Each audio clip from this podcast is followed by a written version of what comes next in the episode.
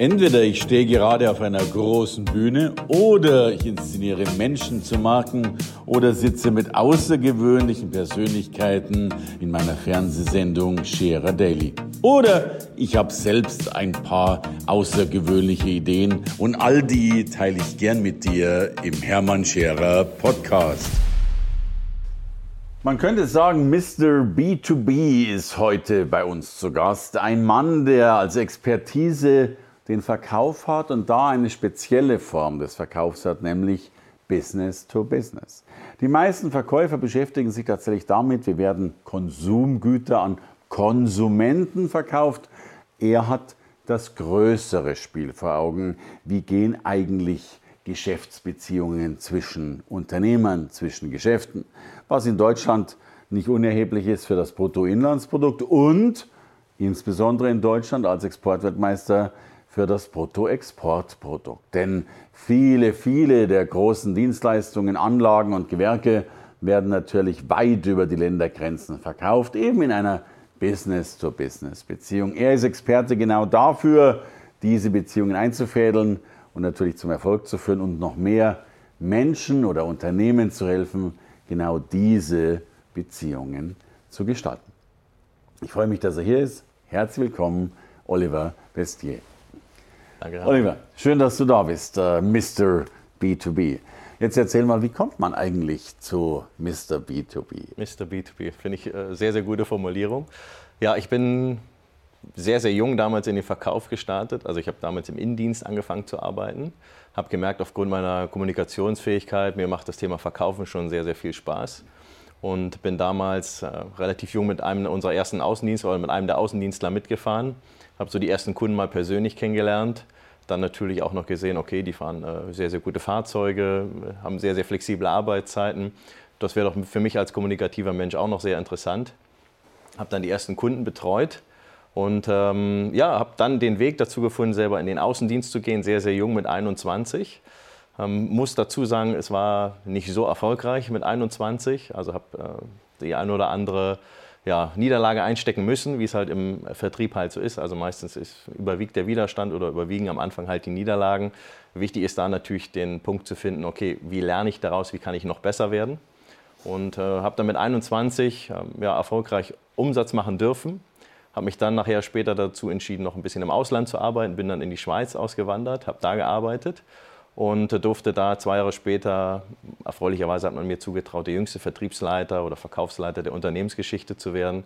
Habe da mir ein Business aufgebaut mit eigenen Mitarbeitern und äh, habe da einfach das Thema festgestellt, Vertrieb ist einfach meine Welt, das, das liebe ich. Möchte es allerdings nicht nur in einem einzigen Unternehmen anbieten, sondern auch vielen anderen Unternehmen und habe mich deswegen dazu entschieden, jetzt im Bereich B2B, weil ich den Bereich halt eben zwölf Jahre jetzt bedient habe, da meine Erfahrung habe, nicht nur einem Unternehmen anzubieten, sondern vielen anderen Unternehmen anzubieten.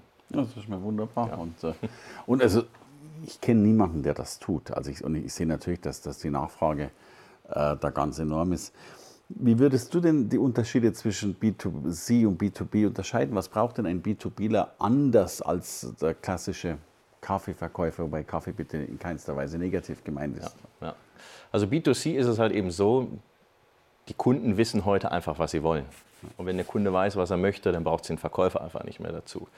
Und der richtige B2B-Verkäufer ist heute wesentlich besser noch geschult als der normale Verkäufer, behaupte ich jetzt einfach mal als der normale Verkäufer, weil halt eben die Wissensquellen mittlerweile so groß sind. Kunden können sich so viele Informationsquellen mit dazu holen. Ich sehe das teilweise auch bei meinen Kunden. Wenn der Kunde da reinläuft und weiß, was ich brauche, dann braucht es halt eben den Verkäufer nicht mehr.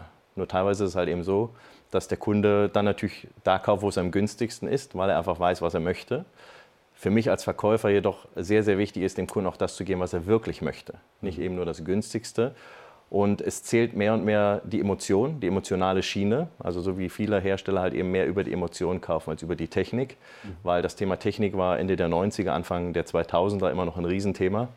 Und heute ist es einfach Emotion. Ich muss wirklich über Emotionen sehr, sehr gut verkaufen. Mhm. Und das ist für mich persönlich eins, äh, sehr, sehr wichtig, Storytelling, wie es so schön heißt auf Neudeutsch, dass ich meinem Kunden auch die richtige Geschichte um das Produkt oder um die Dienstleistung baue, dass der Kunde sagt, okay, das ist eine Geschichte, die macht Sinn für mich, da erkenne ich mich wieder als Kunde. Und das muss ich als Verkäufer heute mittlerweile sehr, sehr gut beherrschen, um mich auch wirklich abzusetzen von den normalen Verkäufern, um das wieder so zu sagen. Ja. Und ihr spielt ins, also du spielst Emotionen an, Storytelling. Mhm. Spielt das auch im B2B diese große Rolle? Also, äh, oder ist, erwartet man da immer noch den deutschen Ingenieur, der, der vielleicht doch nicht ganz so äh, äh, gefühlvoll ist, nennen wir es mal so. Mhm. Also es kommt schon ein Stück weit auf die Branche an. Ja? Also es gibt Branchen, wo es halt wirklich nur um technische Affinitäten geht. Da muss ich halt eben auch als Verkäufer lernen, okay, wer sitzt gegenüber, wen bediene ich jetzt gerade. Und dann ist es halt eben wichtig, trotzdem die richtige emotionale Story darum zu bauen. Also ich habe auch Kunden in der Baubranche, die früher einfach über technische Argumente einfach die schwarze Abdichtung verkauft haben. Mhm. Wenn ich es, es, allerdings schaffe, dem Kunden zu sagen, ich verkaufe Ihnen nicht einfach nur die Abdichtung, sondern ich verkaufe Ihnen ein trockenes, sicheres Zuhause, mhm. dann habe ich ja die Geschichte zu dem Produkt und komme viel besser mit den Bildern und den Emotionen in den Kopf des Kundens. Und äh, genauso ist es auch beim B2B, der natürlich auch sagt, okay, ich möchte nicht einfach nur das günstigste Produkt kaufen, sondern ich möchte auch wissen, was kann ich natürlich äh, damit für mich auch als Unternehmer erreichen und wie kann ich als Außendienstler der Industrie auch den ähm, Unternehmer so schulen, dass er es wiederum auch bei seinen Kunden emotional richtig verkauft. Weil das ist sehr, sehr wichtig. Kleine Frage, du verkaufst ja zweimal, einerseits an, an den, ja. den B2B-Kunden und der verkauft es ja möglicherweise wiederum ja. an B2C oder was auch immer. Ja. Also du bist ja praktisch der, der Oberverkäufer, Verkäufer, mhm. könnte man mhm. sozusagen sagen. Schön, das, das, ist schon mal gut. Was glaubst du, was sind so die Herausforderungen oder was ist das, was Menschen am meisten lernen dürfen oder müssen im Verkauf? Was sind so die Felder, wo du merkst, Mensch, da brauchen mich die Menschen? Äh, was, was gibst du denen mit? Wovon profitieren die am meisten? Einfach aus dem Grunde rauszukommen aus diesem alten Denken. Mhm. Ja, also es ist ja wichtig, sich auf Traditionen, auf Tugenden zu beziehen sie allerdings wirklich auf eine neue Art und Weise zu verkaufen. Wovor wir uns zum Beispiel gar nicht verschließen können, ist das Thema Digitalisierung. Es ist einfach so, auch wenn das Wort, glaube ich, nicht immer so gerne genannt wird. Also ich habe auch Kunden dabei, die mich fragen, Oliver, brauche ich eine Webseite?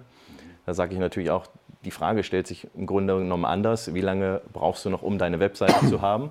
Jetzt muss ich fast äh, boshaft fragen, gibt es noch solche Menschen, die... Es gibt, noch, äh, es gibt Unternehmen, die sehr erfolgreich sind, auch noch ohne Webseite. Tatsächlich. Allerdings aufgrund der Reputation es schon besser wäre, sich eine Webseite zuzulegen, mhm. weil auch ich, gerade auch da, der B2B, Kunde natürlich auch zu Hause vielleicht einen Computer stehen hat oder ein iPad und nutzt natürlich die Möglichkeit des Internets und äh, will natürlich schauen, okay, wenn der Anbieter, was ist das für einer, der ist mir vielleicht empfohlen worden und wenn ich da nicht sichtbar bin im Internet, dann stelle ich mir als Kunde schon heutzutage die Frage, ist das wirklich ein gutes Unternehmen? Ja. Wovor verstecken die sich? Also da ist es wichtig, diese Symbiose, diese Kombination hinzubekommen, dass ich mich als Mensch selber sehr, sehr gut verkaufe, ich als ja. Person, ja.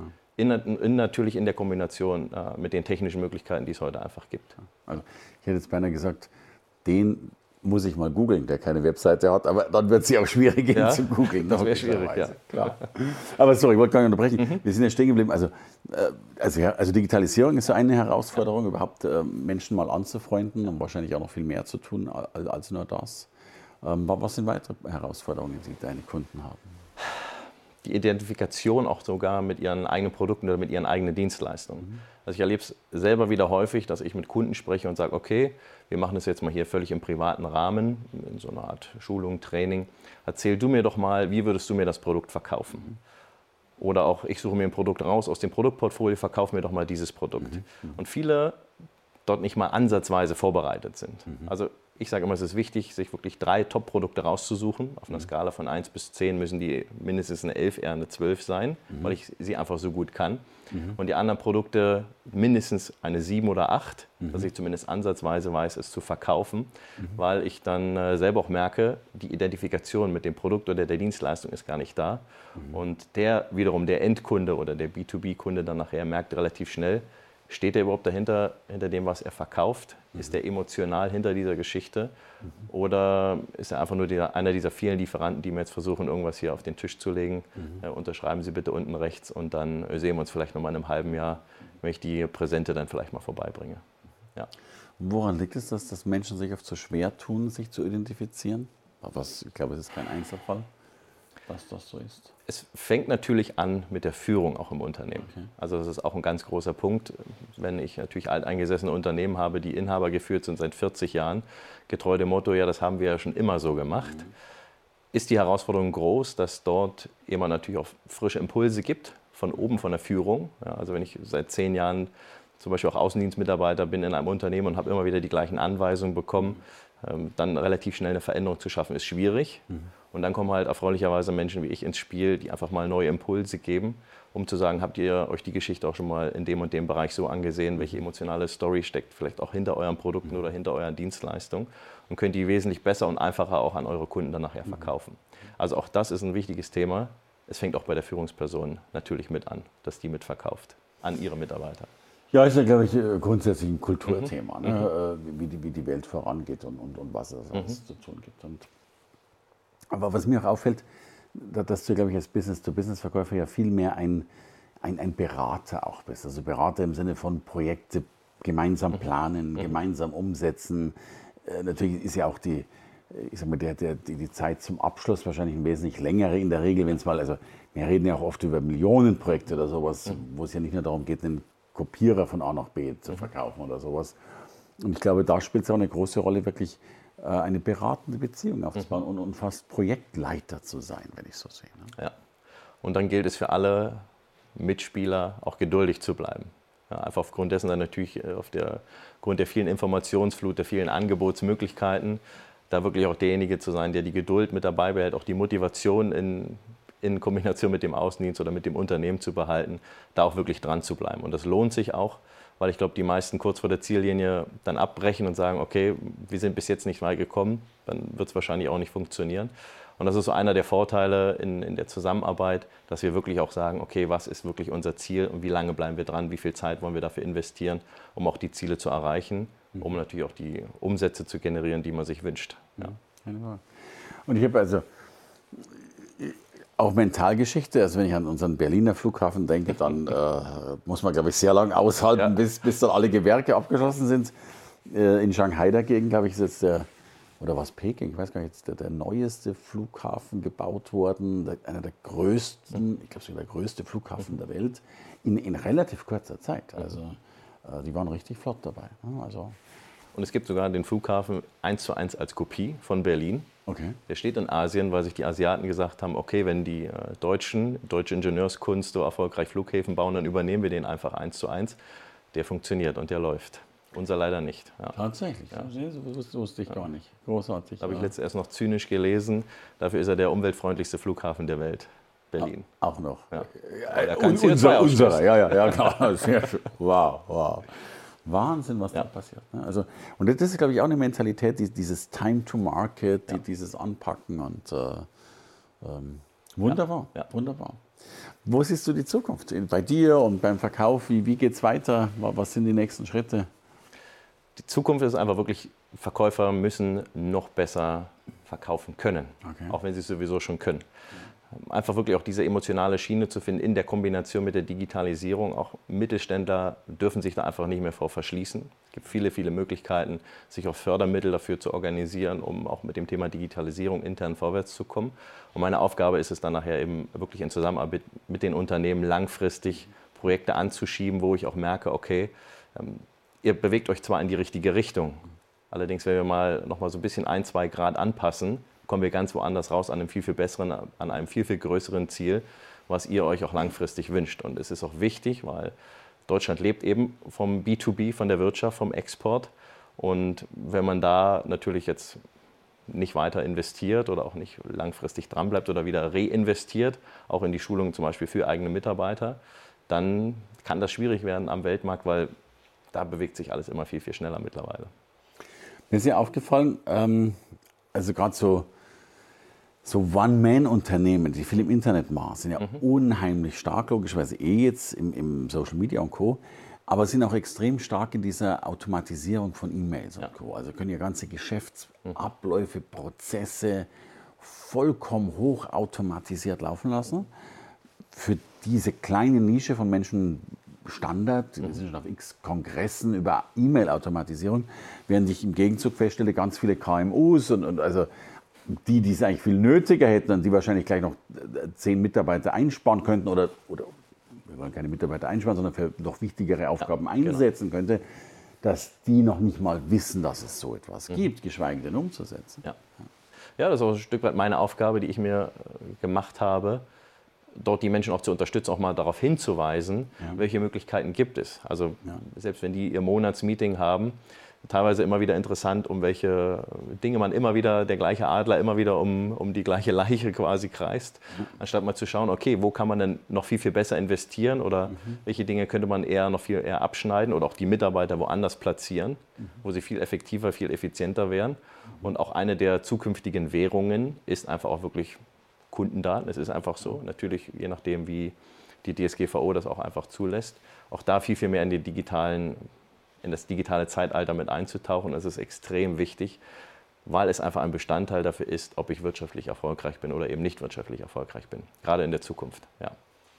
Ich hatte jetzt vor kurzem einen hier auf dem Sofa sitzen, der hat Jeff Bezos, also Chef von Amazon, mhm. reichster Mann der Welt, äh, zitiert, der vor kurzem gesagt haben soll, ich kriege es nur noch so halb sinngemäß hin, äh, wir müssen aufpassen, dass wir nicht pleite gehen, wenn wir die nächsten Prozesse nicht dementsprechend anfassen. Also, ich meine, es ist schon sensationell, dass das ein, ein, ein, Weltkonzern, von dem man jetzt durchaus behaupten darf, dass er meilenweit weg ist von der Pleite, ähm, so eine Wahnsinnsaussage trifft. Ja. Also Jeff Bezos hat auch noch ein sehr, sehr gutes Zitat gebracht, ja. wenn Digitalisierung ein Restaurantbesuch wäre, ja. dann wären wir gerade mal bei dem Groß aus der Küche. Wow. Und finde ich auch sehr, sehr gut, zitiere ich auch sehr, sehr gerne, einfach um die Unternehmen damit aufmerksam zu machen. Ihr habt jetzt noch die Chance aufzuspringen, mitzumachen, das für euch zu nutzen, weil wenn wir irgendwann mal bei der Vorspeise oder beim Hauptgang sind, seid ihr vielleicht schon verspeist worden vom Wettbewerber. Ja. Und ich glaube, die meisten, also wenn Chef Besser sagt, er ist bei der Vorspeise oder beim, beim, beim, beim Husers der Küche, beim Amüs Göll, äh, dann würde das ja heißen, dass die meisten Unternehmer, die ja noch nicht so weit sind mit Chef Bezos, ja äh, vielleicht noch nicht mal das Restaurant betreten haben, das um dieses Bild weiterzuführen. also will heißen, deine Vision ist praktisch auch den, um, um es in dieser Metapher weiter auszudrücken, den, den Restaurantbesuch von Unternehmern zu beschleunigen. Richtig, ja. Herrlich. Herrlich. Dass wir relativ schnell zum Dessert kommen, um äh, dann auch den, äh, die, den, den, das süße Ziel dann quasi nachher auch erreichen. Dessert klingt ja, gut. Genau. Und bei uns gibt es immer zum Abschluss oder häufig zum Abschluss einen Glückskeks. Du darfst gerne einen ziehen. Sehr gut. Also, darf ähm, ich den vorlesen? Oder? Du, du darfst noch vorlesen und darfst gerne auch sagen, was, was drin steht. Du darfst auch krümeln. Wir haben also extra unseren ähm, ah, Staubsauger dabei äh, für den Fall aller Fälle. Ähm, aber gerne. Denn ich glaube, die deutsche Wirtschaft braucht auch Glück, wenn es darum geht,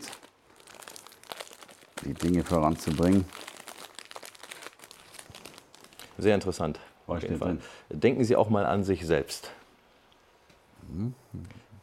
Könnte ich vielleicht auch Unternehmern mal in die Hand drücken, die immer sagen, äh, schaue nicht zu viel auf die anderen, was die anderen tun, konzentriere dich nicht zu sehr auf das, was der Wettbewerb macht, sondern denke mal auch an dich selbst, was tue ich momentan dafür um auch wirtschaftlich in Zukunft erfolgreich zu sein.